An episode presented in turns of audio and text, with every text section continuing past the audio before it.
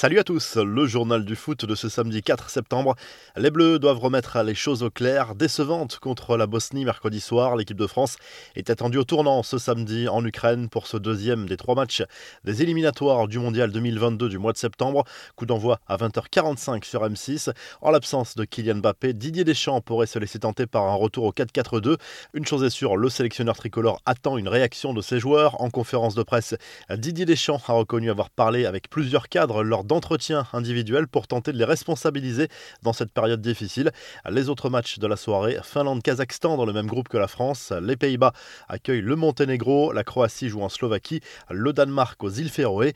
Le départ d'Antoine Griezmann fait visiblement des heureux au Barça, si l'on en croit les informations du quotidien Sport. Une partie du vestiaire du FC Barcelone aurait accueilli avec soulagement le départ de l'international français pour l'Atlético Madrid sous la forme d'un prêt avec option d'achat.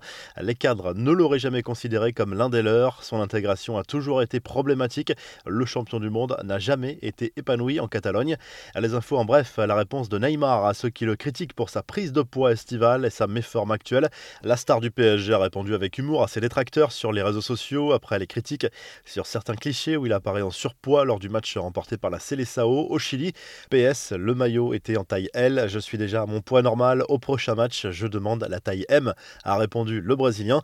Très bonne nouvelle pour Lionel Messi, selon plusieurs médias argentins, la présence du Parisien dans le 11 de départ de l'Argentine face au Brésil de Neymar dimanche lors des éliminatoires du Mondial 2022 ne fait pas de doute.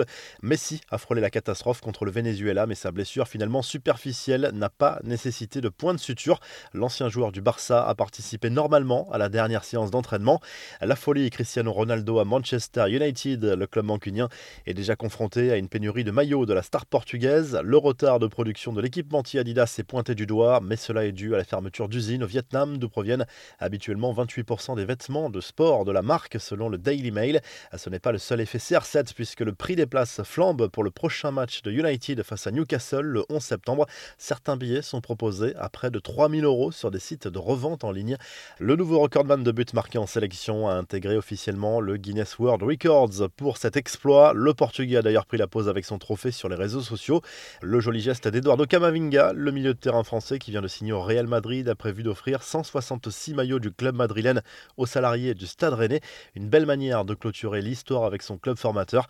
Enfin, coup de chapeau à Mario Mandzukic qui a décidé de prendre officiellement sa retraite. Clap de fin pour l'international croate au palmarès incroyable grâce à ses passages au Bayern et à la Juve notamment. La revue de presse, le journal l'équipe se penche sur le match des Bleus programmé ce samedi soir en Ukraine. L'équipe de France a l'occasion de faire un pas important vers la Coupe du Monde 2022 en cas de succès en Ukraine. Mais il faudra absolument retrouver la cohésion et l'efficacité qui faisaient la force de l'équipe de France. En Espagne, le journal AS spécule à nouveau sur l'avenir d'Erling Haaland.